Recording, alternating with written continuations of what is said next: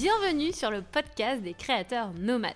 Aujourd'hui, on part à la rencontre de Claire qui est membre du campus des créateurs nomades. C'est notre formation phare avec un accompagnement personnalisé pour les créatifs indépendants.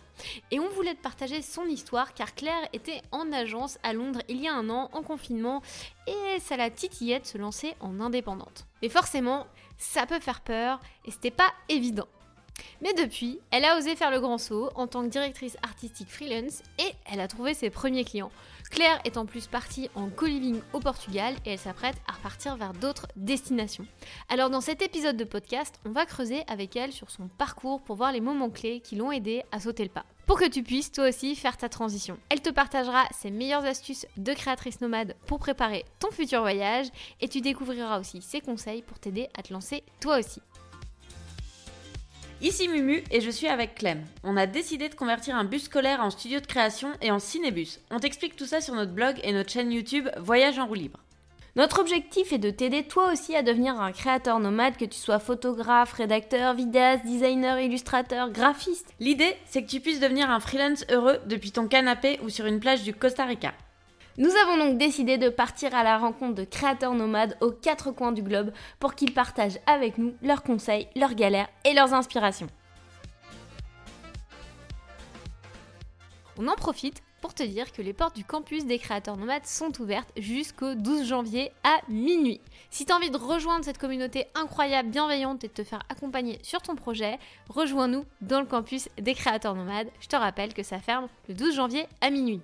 Et puisqu'on a un autre gros projet sur le feu pour février et un très très gros projet au printemps avec l'arrivée d'un petit aventurier, ne rate pas le bus parce qu'on n'a aucune idée de la prochaine ouverture des portes du campus. Et si jamais tu rates le 12 janvier, eh bien inscris-toi à la liste d'attente, on préviendra quand ça réouvrira. C'est parti, on t'embarque dans la vie de Digital Nomade.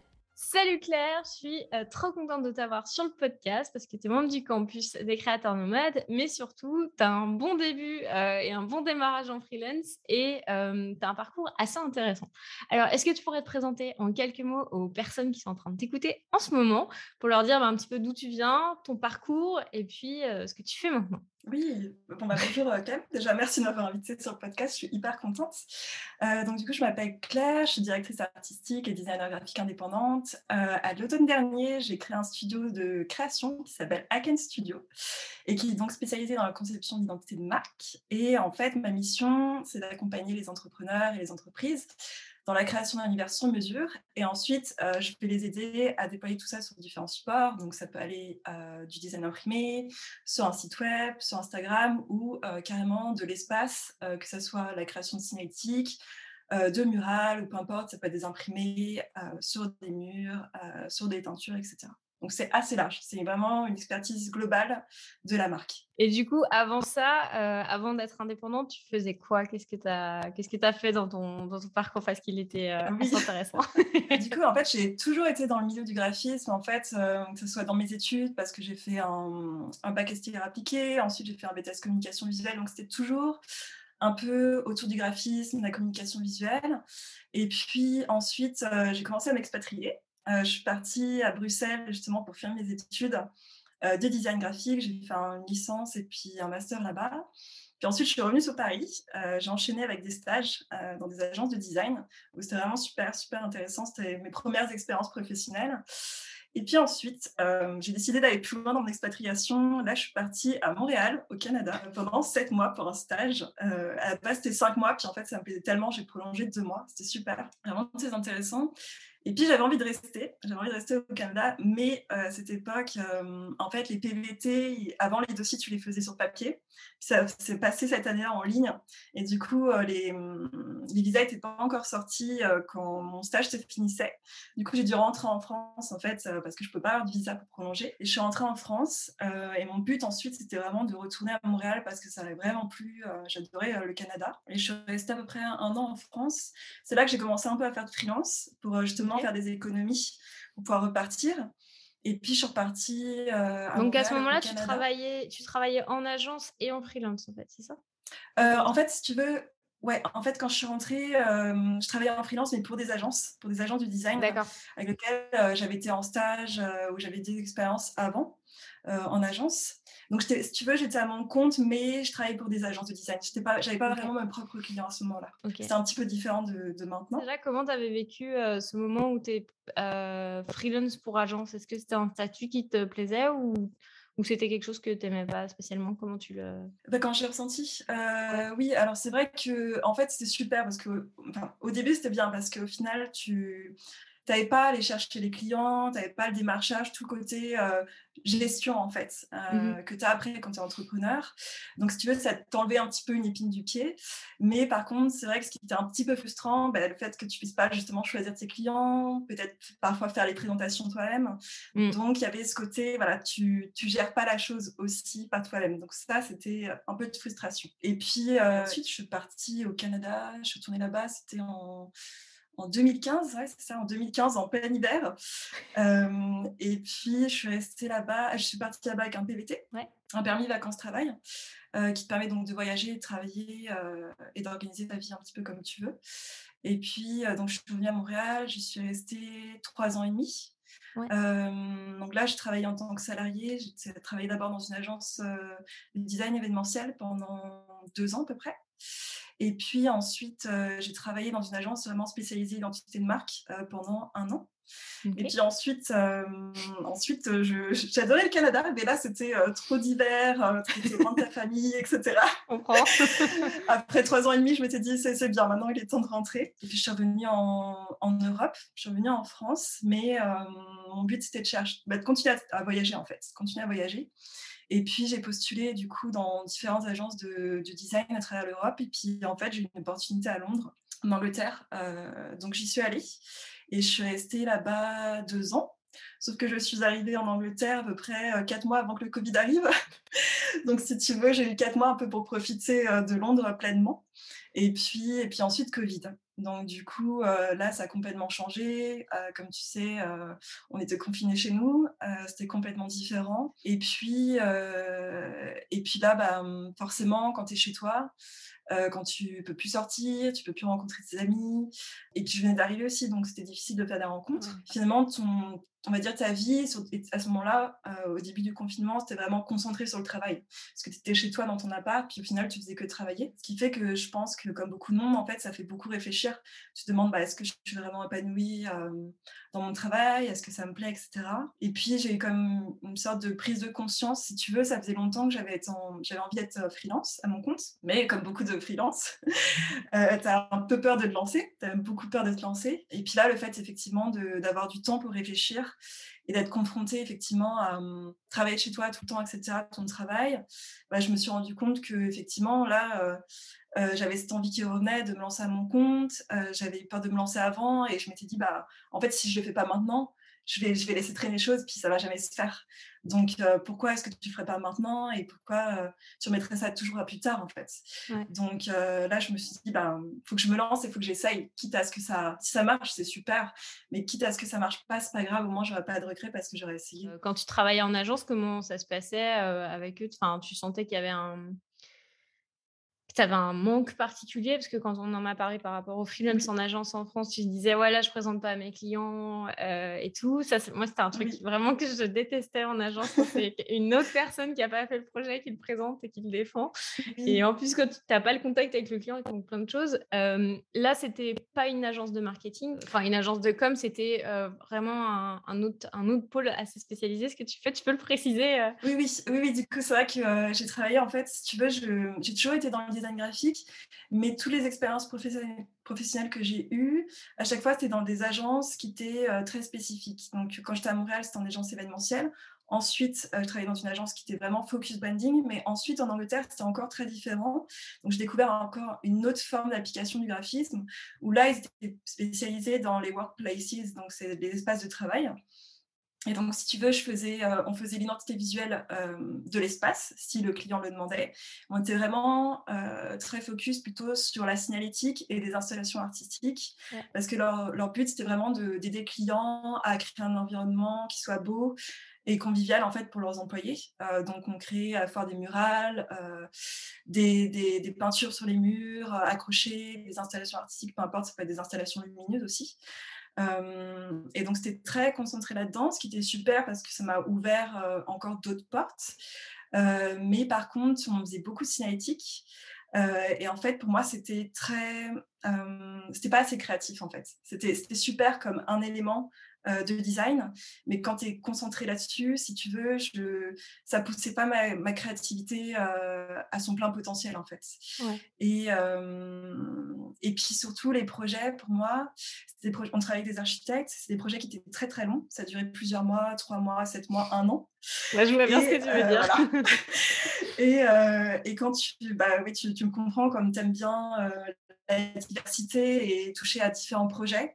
Euh, bah, quand tu travailles sur un projet pendant plusieurs mois et que tu tournes en rond sur ce projet, c'est pas facile. Au bout d'un moment donné, tu as envie de changer. Tu as besoin de changement. Et, donc, euh, tu t'es lancée en, indépendante pendant le, pendant le Covid ou enfin pendant le mois de mars en 2020 ou tu as attendu un petit peu avant de te lancer? Euh, Non, c'est ça, j'ai attendu un peu avant de me lancer. C'est-à-dire qu'en fait, si tu veux, toute l'année 2020, j'y réfléchissais. En fait, même au début, j'avais carrément une autre idée. Je m'étais dit, je vais pas me lancer tout de suite, je vais partir.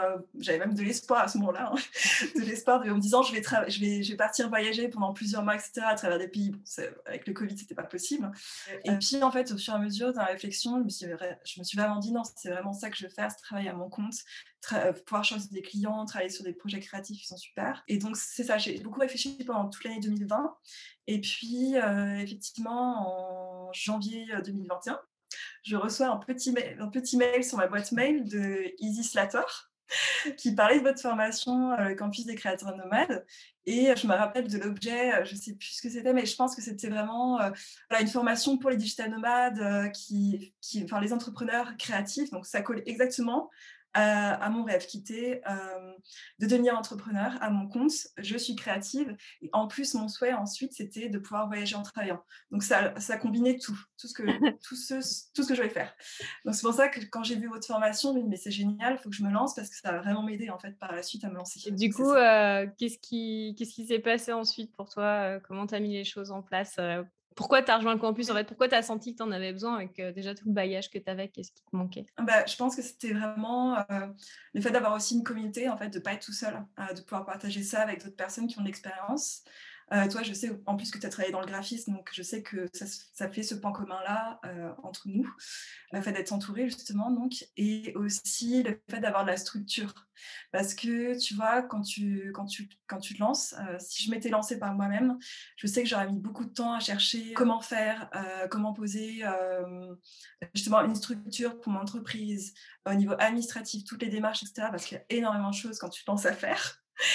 Et je m'étais dit vraiment, j'ai besoin d'avoir, euh, plutôt que de me perdre en fait, à chercher euh, par moi-même les informations, etc., à les recouper, les vérifier, parce que des fois, tu as plusieurs sources d'informations. Je me suis dit, là, moi, j'ai une structure, euh, je sais comment j'avance, et j'ai besoin aussi de me poser, de réfléchir vraiment à mon projet. Euh, ce que je veux apporter aux gens, vraiment euh, ma mission. Est-ce que tu avais peur d'être seule justement en chanson en freelance? Oui, je pense qu'en fait c'est ça, c'est pas évident. Là en plus, tu vois, avec le confinement déjà, tu étais tout seul. Puis là, je m'étais dit, réfléchir toute seule à mon projet, j'ai besoin d'avoir un regard extérieur en fait et de le partager, d'en parler aussi. Je pense, c'est ce qui fait avancer en fait, aussi de pouvoir en parler. Carrément. Donc en janvier 2020, tu décides, euh, au mois de mars peut-être, euh, non c'était au mois de mars, je pense que tu nous as rejoint euh, en 2020. Et du coup, en 2021, du coup, qu'est-ce qui s'est passé entre cette période-là et maintenant? Ouais, du coup, c'est ça, j'ai rejoint l'information, donc c'était, comme tu disais, c'était je pense début d'année 2021. Et puis, il y a eu beaucoup de de j'y vais, j'y vais pas, comment je me lance, etc. Des... J'avance et en même temps je recule en même temps parce que tu es un peu au bord du plongeoir puis tu as peur. Et puis en fait, euh, c'est ça, l'été, euh, euh, j'ai vraiment l'impulsion, le, un déclic que je me dis, ok, c'est bon, j'y vais maintenant. Et du coup, l'été, j'ai j'ai annoncé à mon, agence en fait que, que je démissionnais, que j'aurais parlé de mon projet, etc. Donc c'était, bah, en fait, ils étaient très contents pour moi parce que ça se passait très très bien avec eux, j'avais une belle relation. Et puis, donc, je suis revenue en France à la fin de l'été. je me suis inscrite en tant que micro-entrepreneur. Et puis, c'est passé beaucoup de choses à la fin d'année. Je suis partie dans un co-living avec le Hub Nomad pendant deux semaines au Portugal. C'était super. Où il y avait Isis d'ailleurs, c'était assez drôle. Donc, partager l'information sur votre campus. Et donc là, c'était super. C'était super justement de, de se retrouver avec d'autres entrepreneurs, de pouvoir partager aussi, parler de ton projet et puis aussi de se poser justement, de parler des problématiques euh, que tu as quand tu lances, etc. Euh, eux peuvent te donner aussi euh, leur expérience, par quoi ils sont passés, ils peuvent t'aider. Donc ça, c'était super justement d'échanger avec des gens qui ont ce parcours-là avant. Et puis ensuite, j'ai enchaîné, je suis partie au Portugal dans un autre co-living à Lagos. Je suis restée là-bas un mois et demi, je crois ouais. tout le Portugal. Euh, pareil, avec deux entrepreneurs là, qui venaient d'un peu partout en Europe. Euh, super, c'était vraiment très chouette. Et puis, j'ai trouvé mes premiers euh, clients, du coup, dans ce co-living. Donc, c'était vraiment super. Du coup, qu'est-ce que tu fais maintenant comme projet pour tes clients? Tu fais de l'identité C'est quoi le type de client? Est-ce que tu as un peu orienté ton entreprise? Tu as une, une, ligne directrice? Oui, alors en fait, donc, je suis plutôt spécialisée dans les entrepreneurs et les entreprises qui sont avancées dans leur business. Donc, c'est plutôt des entrepreneurs qui se sont lancés. Il y a un peu plus d'un an en fait, euh, qui ont peut-être en fait construit leur identité visuelle à la base par eux-mêmes, peut-être sur Canva même, et qui maintenant sont plutôt euh, prêts à investir en fait dans une, identité visuelle. Et donc je suis vraiment spécialisée euh, là-dedans, identité visuelle, et puis ensuite je les aide à déployer vraiment tout ça sur d'autres supports et à avoir une vision globale en fait de leur univers et voilà, comment comment le déployer. Justement, tu as dit un truc euh, intéressant parce que je me souviens que quand on, a fait un feu de camp live ensemble, et justement, tu as dit un petit truc d'aller vers des entrepreneurs qui sont déjà avancés. Et c'était un sujet où justement, je pense que tu avais déjà fait une proposition d'offre de service et puis ça ne s'était pas passé. Puis on s'était dit, attends, je pense qu'en fait, Claire, tu pas... T'oses pas aller peut-être sur des plus gros ou des personnes qui sont plus avancées. Parce que justement, c'est une, euh, c'est un truc qu'on a tendance à faire quand on se lance de pas oser aller vers des personnes qui sont plus avancées. Et, c'est un, c'est un bon, euh, un bon moyen en fait de pas justement avoir des refus de contrat, de savoir exactement qui est capable finalement de suivre le, de te suivre dans, dans cette aventure. Et comment tu as réussi à, les convaincre euh, finalement, euh, ces, clients? Qu'est-ce que tu penses qui a fait qu'ils ont accepté de travailler avec toi? Oui, bah en fait, je pense que ça s'est joué beaucoup, en tout cas les premiers clients que j'ai, euh, ça demandait un petit peu de temps, un peu de patience, c'est-à-dire en tout cas le temps de te présenter, le temps qu'ils comprennent un petit peu c'est quoi ta vision, comment tu travailles, etc. Et je pense que c'est vraiment le côté euh, humain en fait, parce que j'essaie d'avoir une, euh, une, approche qui est bienveillante en fait dans mon travail, surtout d'écouter la personne, de comprendre vraiment ses besoins. Et je pense que c'est ça qui a fait qu'ils ont eu envie de travailler avec moi. Et surtout aussi, je pense que là, comme c'était des entrepreneurs qui étaient déjà avancés, dans leur business. Euh, ils avaient envie de qualité aussi euh, dans leur identité, euh, de ne pas avoir quelque chose de bancal. ils avaient aussi, donc déjà avant de, de, me contacter, en tout cas, ils avaient déjà cherché par eux-mêmes, mais effectivement, ils, allaient plutôt vers des graphistes qui étaient peut-être moins expérimentés. Et ils se dit que justement, ils n'avaient pas envie d'avoir quelque chose de brouillon. je pense que c'est ça aussi, en fait, qui a, qui a pesé un petit peu en balance, c'est l'expérience en fait que, que j'ai et la qualité que je peux apporter dans mon travail en fait. Trop bien. Et euh, du coup, qu'est-ce que tu penses que euh, le, campus a pu t'apporter euh, dans tout ce parcours?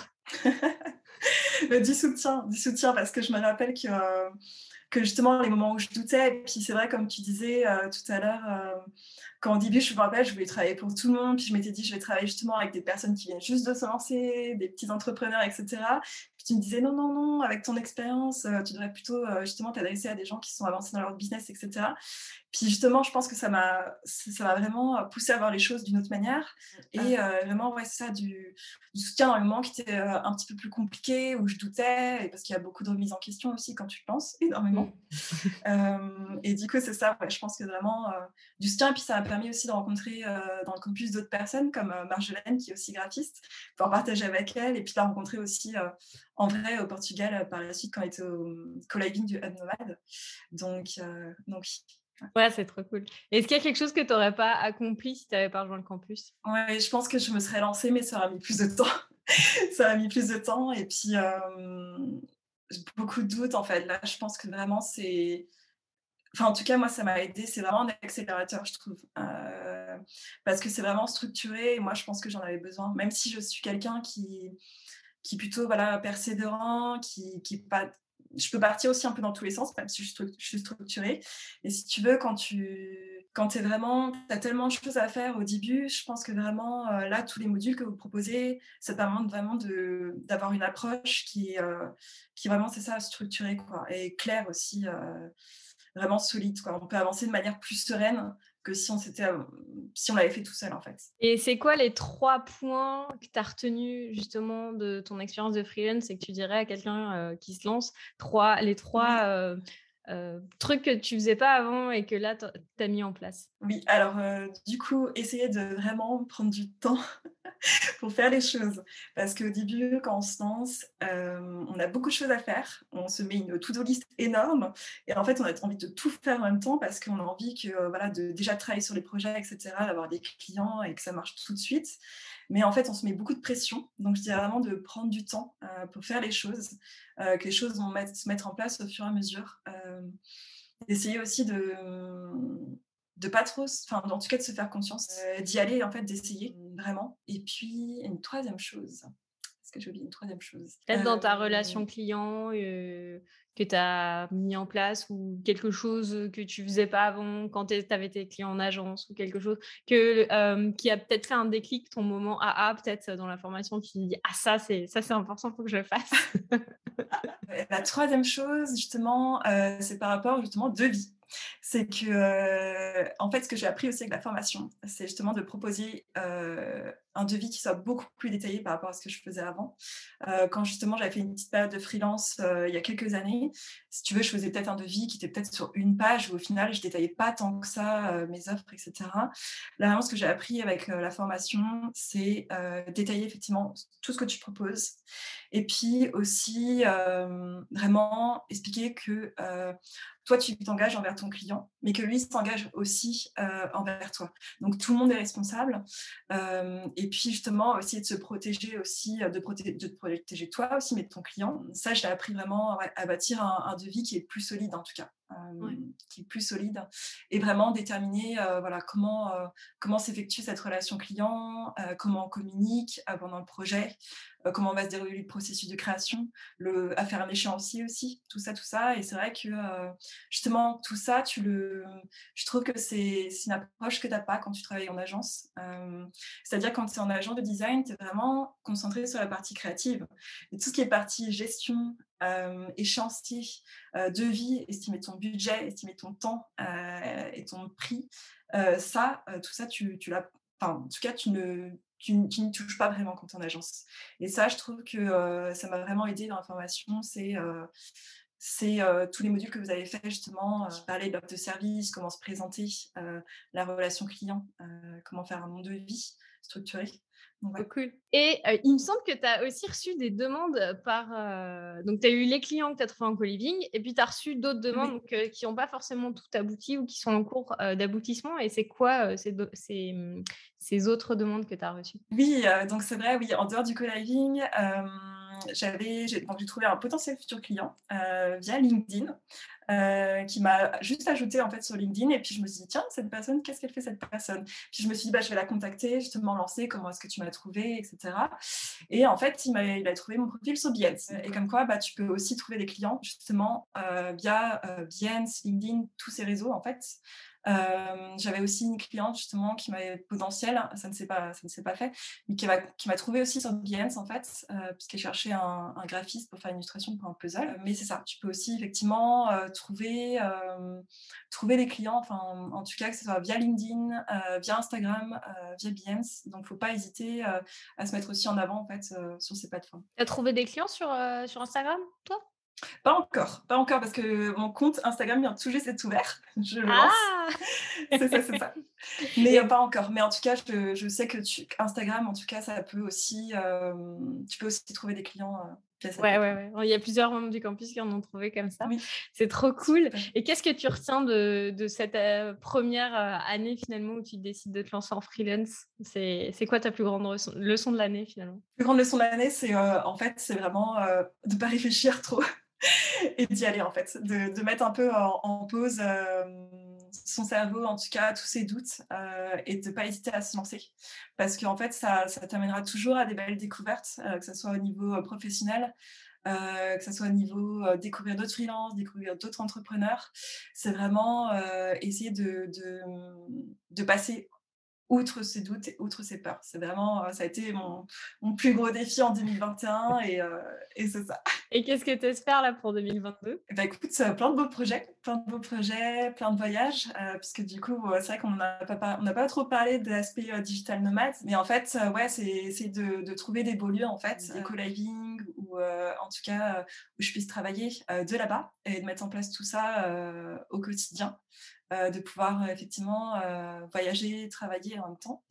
Et puis, puis ça, de beaux projets, de belles rencontres. Et qu'est-ce que tu as aimé finalement justement dans ton expérience de digital nomade entre bah, ta vie plus posée en étant en mode, par exemple, tu as fait de l'expatriation, dans des endroits en étant plus posé longtemps, puis là, tu es plus en mouvement. Ça, ça, ça t'apporte quoi, en fait, ce, ce, changement en fait? Bah, Comme tu disais, c'est vrai que c'est complètement différent. L'expatriation, au final, tu es quand même dans un train-train quotidien. Même si tu es dans un autre pays, tu es plus enraciné. Donc, tu as plus ton quotidien, tu vas au travail, tu prends les transports, etc. Un peu comme si tu étais en France.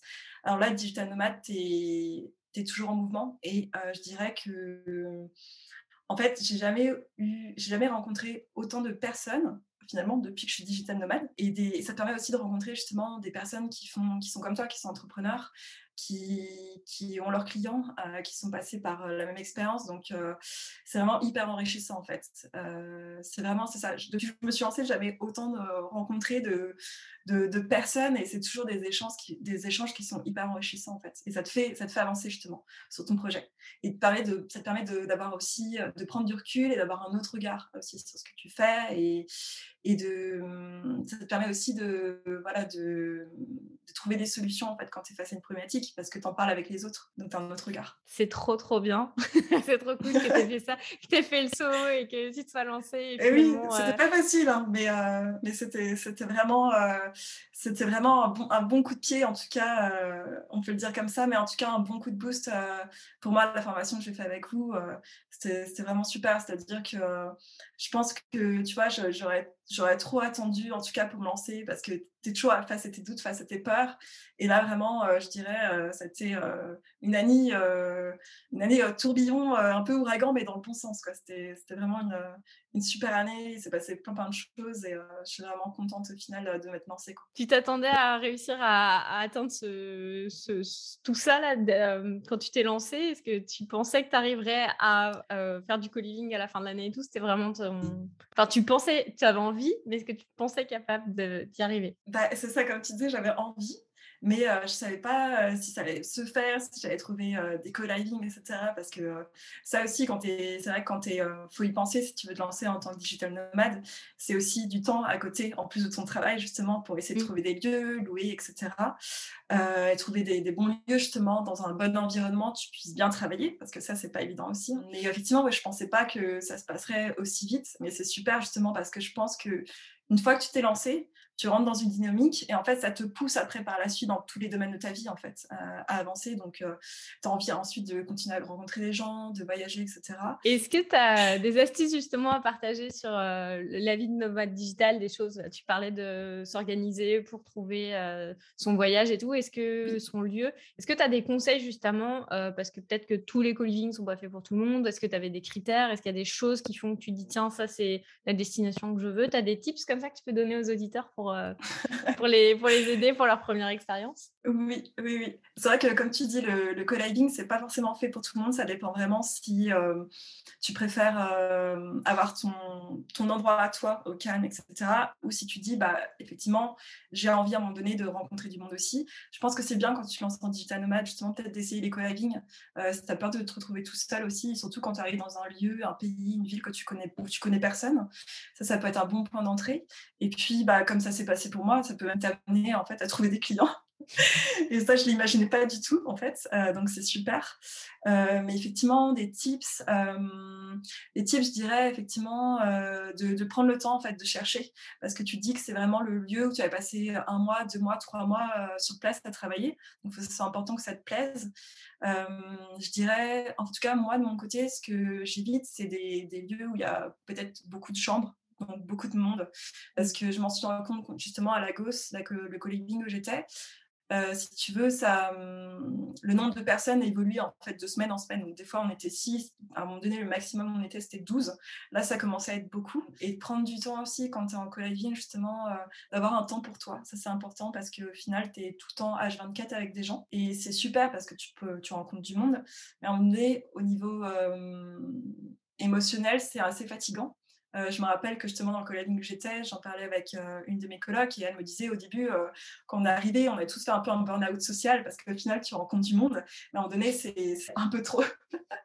donc, il faut aussi prendre du temps à côté pour toi, en fait, pour te ressourcer. ressourcer donc, prendre des petits temps de pause dans ta chambre, aller te balader, etc., faire tes propres petits voyages dans la ville ou en dehors. Ça, c'est important. Donc, effectivement, si tu prends un co-living, ou, parce que ça existe, hein, les co-living où tu as 15, 20 chambres, euh, tu accueilles vraiment beaucoup de personnes.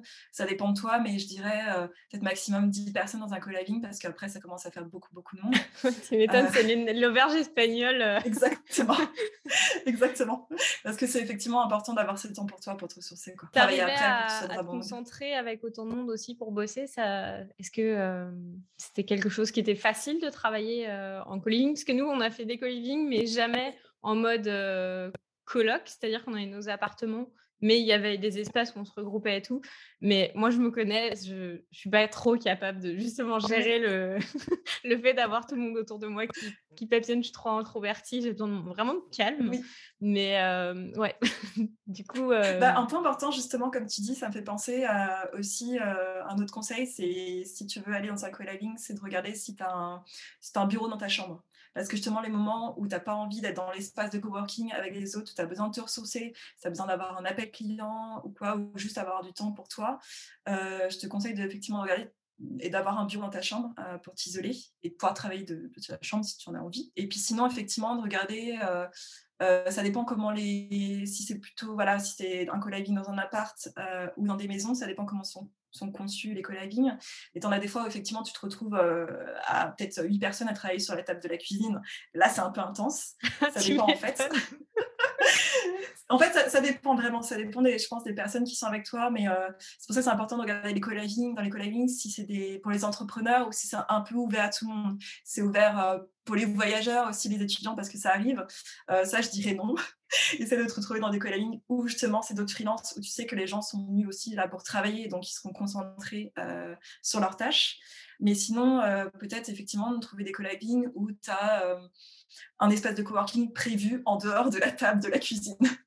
Donc d'avoir vraiment euh, ça séparé la cuisine, euh, c'est ce que j'ai ah, trouvé à la gauche justement. J'imagine qu'à la gauche ça doit être compliqué, euh, en cuisine ça doit être compliqué parce qu'il y a celui qui va se faire son petit repas, c'est ça. ceux qui commencent à chiller sur le côté en ouvrant une bière et toi au milieu on va Exactement. Quand je bossais en, pendant le tour du monde, on était en agence de en, en agence, en auberge de jeunesse souvent. Et du coup bah les gens sont là en auberge pour faire la fête aussi. Et moi j'avais mon petit ordinateur sur la table à côté du bureau euh, à côté de la, de la piscine comme ça. Puis les autres étaient en mais pourquoi tu fais pas la fête? Pourquoi tu bois pas?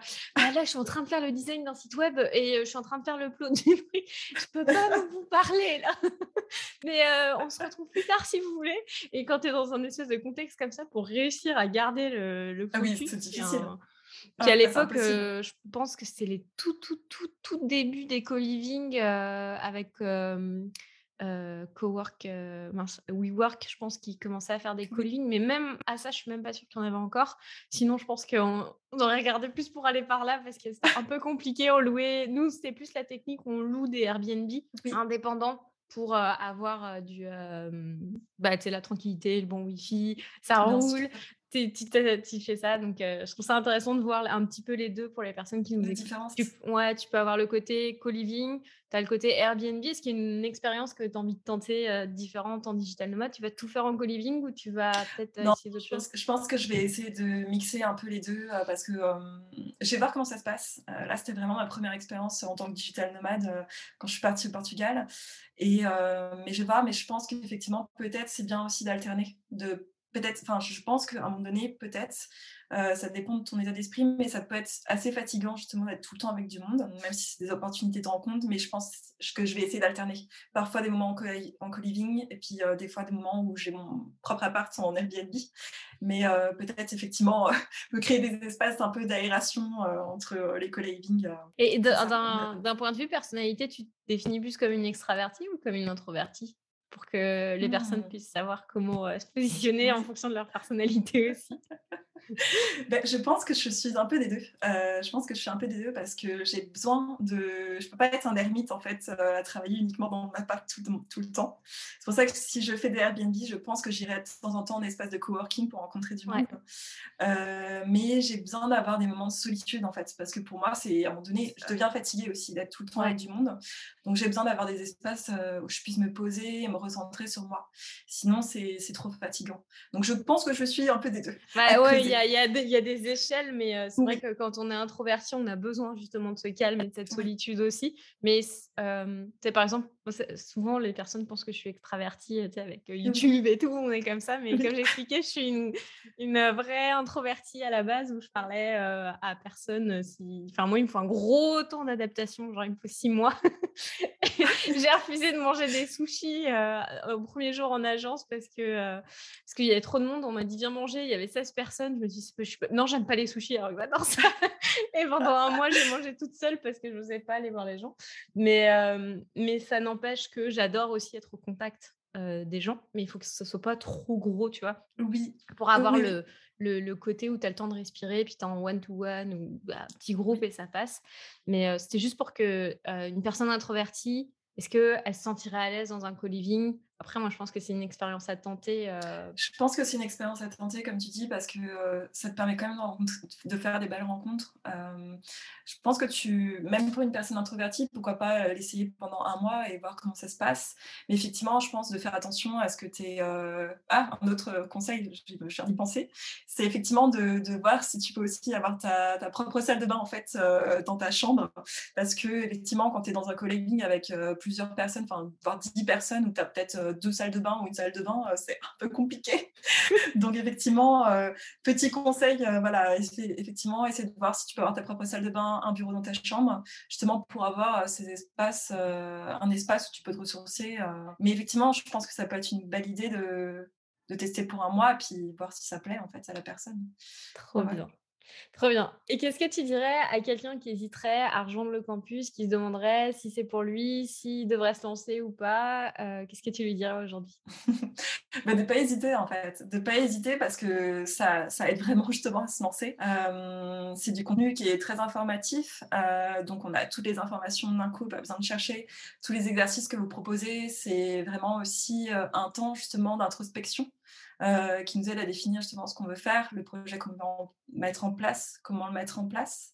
Euh, et puis la structure, ça j'en ai reparlé, mais j'ai déjà parlé, mais je reviens. C'était la structure.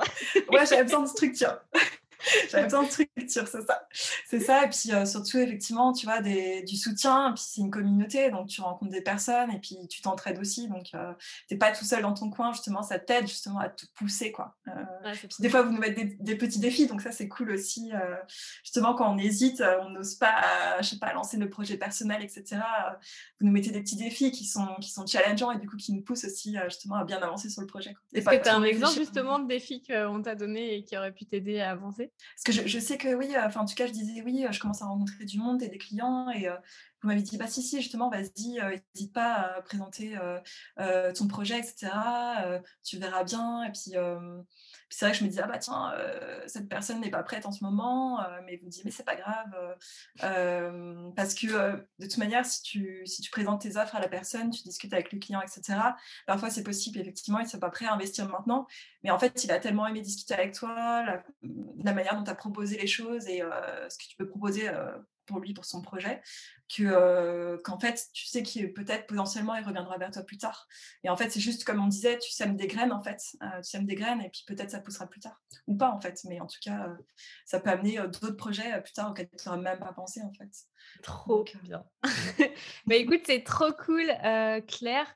Est-ce que bah, j'aimerais bien finir sur un truc, c'est est-ce que tu as un souvenir justement pendant ce co-living qui, qui t'a marqué, que ce soit d'un point de vue personnel ou qui t'a juste où tu t'es senti vraiment à ta place ou un, un moment où tu t'es dit ah c'est bon je, je kiffe ma vie en, digital nomade ou alors un, souvenir improbable ou quelque chose comme ça qui t'a marqué pendant, tes, pendant tes mois, ton mois au co-living j'ai pas de souvenir improbable en particulier. Je pense que je me rappelle juste vraiment quand j'y étais, je me suis dit, mais c'est vraiment je me sens vraiment, comme tu dis, à ma place, en fait. C'était vraiment un, sentiment. Je me dis, mais c'est super parce que quand j'y réfléchis, il y a quelques mois avant, j'étais euh, dans mon appart en confinement à Londres, euh, encore employée.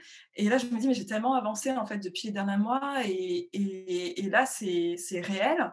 Euh, et, là, le fait de pouvoir voilà, de voyager, de voir que c'est possible de voyager en travaillant, de rencontrer d'autres personnes qui font la même chose que toi, qui sont aussi entrepreneurs, et là où tu te sens vraiment à ta place, en fait, parce que ça te fait avancer en tant que, en tant que personne, euh, aussi de manière personnelle, en fait. Donc, ouais, et puis ça t'ouvre, en fait, ça t'ouvre plein de possibilités. Parce qu'au final, tu vois ce que les, ce que les, bah, les personnes que tu rencontres, euh, ce qu'ils font, puis ils se posent pas de limites, en fait. Ils se disent, ah bah tiens, j'ai ce projet-là, je vais essayer, on va voir ça marche, ça marche pas, c'est pas grave. Au final, j'aurai appris des choses. Donc, ça te booste aussi, en fait, toi, de dire, bah écoute, euh, qu'est-ce que tu veux, en fait, euh, qu'est-ce que tu veux faire cette année, qu'est-ce que tu veux mettre en place, et se te dire, bah tranquillement, j'essaye, euh, je vois, ça, marche ou pas, mais en tout cas, je mets en place des choses. c'est comme ça que tu avances aussi, en fait. C'est avec le mouvement en fait c'est pas en restant mmh. en fait ancré dans tes doutes à te dire est-ce que ça va marcher ça va pas marcher mais si ça marche pas qu'est-ce que je fais? C'est te dire ok je, me lance j'essaye mais effectivement c'est vrai qu'on n'en a pas parlé de ça c'est aussi il y a aussi aussi quand tu lances forcément cette peur de l'insécurité financière en fait et ça c'est aussi quelque chose que j'avais préparé en fait en amont parce que tu peux te mmh. tu peux aussi effectivement comme ça on en avait parlé aussi ensemble dans le campus, c'est que tu as soit, tu dis, je, me lance alors que je suis toujours employée en fait, et je commence à faire des missions à côté, puis euh, tu dis, bon, bah, ça y est, ça commence à marcher, puis là, j'arrête mon salariat, puis je me lance. Ou tu dis, bah, moi, ce que j'ai fait, j'ai fait un peu en mode kamikaze, mais avec un parachute de sécurité, c'est-à-dire je me suis dit, ok, je démissionne, mais je me lance pas non plus euh, euh, au hasard, c'est-à-dire que j'ai mis aussi euh, de l'économie de côté pour euh, justement me dire, bah voilà, pendant les, les 4-5 prochains mois, je suis assurée financièrement de me dire, bah, je, je, peux vivre tranquillement sans client. Et ça me laisse du temps aussi pour mettre en place les choses. Et puis, euh, avec le campus aussi, voilà, j'ai préparé mon projet en, amont avant de me lancer. Donc, si tu veux, c'était kamikaze, mais avec un petit parachute quand même. Ouais, ouais, c'était euh, contrôlé quand même. C'est ça. c'est pas mal. Euh, exactement. La, la, la, formule que tu as prise est bien parce que bah, c'est cool quand tu le fais en, en, parallèle dans ton entreprise parce que tu pars, tu as déjà tes clients. Mais quand tu as aussi tes 4-5 mois d'avance dans ton sac à dos, tu sais que tu as le temps, donc tu as le temps de dire oui, non à un client, comme ça, puis dire non à un client avec qui ça ne matchait pas. et puis, finalement, tu as quand même un petit peu euh, le booster dans le dos qui dit il faut quand même que j'avance parce que si j'avance pas, ça va pas marcher. Euh, parce que des fois, on peut se retrouver dans une situation confortable, tu sais, comme une rupture conventionnelle ou quelque chose comme ça, et on se laisse porter parce qu'on n'a pas le booster. Et du coup, la formule que tu as, elle t'a quand même bien poussé à avancer et à, te. Bah, cette idée que tu étais au bord du plongeoir, à hésiter, je saute, je saute pas. Puis tu t'es dit, bon, je saute, mais c'est pas grave. Genre, hein. c'est ça, tu as quand même un petit parachute. Comme tu disais, euh, effectivement, c'est vrai que, et ça, je, l'ai vu aussi quand j'ai rencontré euh, d'autres entrepreneurs, c'est que tu peux aussi, euh, effectivement, avoir fait une rupture conventionnelle ou ce genre de choses, avoir une situation confortable, mais finalement, tu dis, OK, c'est bon, j'ai eu le temps de construire mon projet. Sauf qu'au final, tu prends trop de temps, tu t'installes dans le confortable et finalement, tu te lances jamais vraiment, en fait. Mm. Parce que tu dis, j'ai le temps de réfléchir, mais finalement, des mois se passent, un an, etc. Puis, au final, là, le fait d'avoir euh, de te lancer en fait, euh, même si tu as préparé une petite sécurité financière, tu te dis bon, ok, j'ai 4-5 mois, mais dans 5 mois, euh, j'ai plus rien, donc il faut que je trouve aussi mes clients. Donc ça te met effectivement un coup de boost pour vraiment te bouger, mettre en place des choses assez rapidement en fait. Ouais, c'est ouais, vraiment, je pense que c'est un équilibre à trouver entre, faut pas avoir peur, mais il faut quand même se donner les moyens d'avancer et, et, justement de se mettre son petit coup de boost, cette petite pression sociale, cette pression perso pour dire ok j'y vais. oui, même si euh, au final c'est pas toujours facile parce que c'est un peu euh, toi contre ton mental qui tourne un petit peu en boucle euh, des fois sur des choses irrationnelles parce que je me rappelle que tu vois, même si j'avais mis ces économies de côté, le moment où je j'étais euh, où je devais partir au Portugal où je m'étais dit ok je, j'y vais puis euh, on verra mais j'ai pas de clients je m'étais dit et là tu as le, mental qui prend le dessus et qui dit mmh. oui mais en fait euh, tu vas partir tu vas commencer à, vivre à, payer ton loyer etc mais tu n'as pas encore de clients et là tu commences à effectivement partir encore dans un schéma de peur et c'est vraiment essayer de se dire bah, de lâcher prise en fait c'est vraiment c'est vraiment ça qui m'a qui m'a qui m'a aidé c'est qu'à un je me dis ok, ne, arrête de réfléchir, lâche prise sur les choses et tu verras bien en fait ce qui va se passer. C'est vraiment euh, essayer de, d'être ouverte aux choses et de se laisser un peu surprendre par la vie parce que au final, quand tu commences à, te mettre un peu dans une dynamique de mouvement, à rencontrer des gens, bah, les choses s'enclenchent un peu en fur et à mesure en fait. Exactement, on peut pas dire mieux que ça. c'est vrai, c'est tout à fait ça. Du coup, pour finir l'interview, est-ce que tu as une inspiration à partager avec les auditeurs, euh, une recommandation qui pourrait les, les inspirer? Euh, Du coup, le livre que j'aurais proposé, euh, on avait parlé dans le campus des créateurs nomades, qui est le livre d'Elisabeth Gilbert qui s'appelle comme, comme par magie, où du coup elle parle en fait de la créativité au sens large. elle parle de, de, son point de vue, elle, puisqu'elle est écrivaine. Mais euh, voilà, elle, en parle de manière euh, assez décontractée et voilà, elle parle de comment euh, lui vient l'inspiration, son processus créatif. Mais en fait, même si elle parle beaucoup d'écriture, en fait, tu peux le rallier de manière assez large à la, créativité. Et, tu changes les mots écriture par graphisme. C'est ça, ça. Et donc, en fait, Elisabeth Gilbert, c'est celle qui a écrit Mange Prix M, non C'est ça? Oui. C'est ça, exactement. Ok, cool. Et où est-ce qu'on peut retrouver ton travail si quelqu'un a envie de te suivre Tu viens d'ouvrir un Instagram, etc. On va mettre tous les liens dans la description. Quel est le meilleur endroit pour bah, te contacter si on a envie de travailler avec toi, si on a envie d'échanger avec toi Oui, alors bah, directement sur le site web de mon studio, en fait. donc c'est www.akenstudio.com ou sinon bah, sur mon compte Instagram justement qui s'appelle aken.designstudio. Aken, ça s'écrit A alors oui, c'est A-K-E-N, c'est ça. Ok, cool. Ouais, je l'avais. trop bien. Super. Bah, écoute, merci beaucoup euh, Claire, c'était trop cool. Euh, c'était un petit mot pour finir ou quelque chose que tu as envie de partager avec les auditeurs pour finir, c'est le moment. Sinon, on se retrouve euh, bah, sur le campus. Oui, bah écoutez, je dirais pour quelqu'un qui hésite encore, qui sait pas trop, mais vraiment d'oser se lancer en fait, de, de y aller de manière sereine en préparant bien son projet, mais de d'oser se lancer en fait parce que c'est que des belles choses en fait qui peuvent arriver par la suite et, de, mettre en pause un peu le mental quand c'est un peu trop pressant et puis d'oser tout simplement. Super, bah, merci beaucoup Claire, c'était une belle conclusion. Donc euh, bah, on se retrouve très bientôt sur le campus. Merci Clem. Merci beaucoup d'avoir écouté ce podcast qui révèle beaucoup de choses sur la vie d'indépendant, sur les peurs et j'aimerais vraiment qu'il t'aide à dépasser les tiennes. J'espère que tu as tiré des idées à mettre en place pour toi. Si tu envie que l'on t'accompagne dans ton projet, comme on a pu le faire pour Claire, et de faire partie de la communauté et d'avoir tous les outils pour te lancer, pour construire ton activité de créateur, ta vision, te faire remarquer pour les bonnes raisons, pas pour les tarifs au rabais, et t'éclater dans ta vie perso, rejoins le campus des créateurs nomades avant le 12 janvier à minuit. Et j'en profite, si tu as aimé le podcast, si tu aimes cette nouvelle version aussi où on interviewe des personnes qui sont en démarrage ou qui viennent de lancer leur entreprise, en plus d'interviewer des personnes qui sont déjà bien installées, laisse-nous un petit commentaire sur Apple Podcast ou Spotify et laisse-nous une note, éventuellement un petit 5 étoiles, ça ferait bien plaisir parce que ça permet de faire connaître le podcast à d'autres créateurs qui ont envie de se lancer. Et si c'est pas déjà fait, abonne-toi, partage et voyage.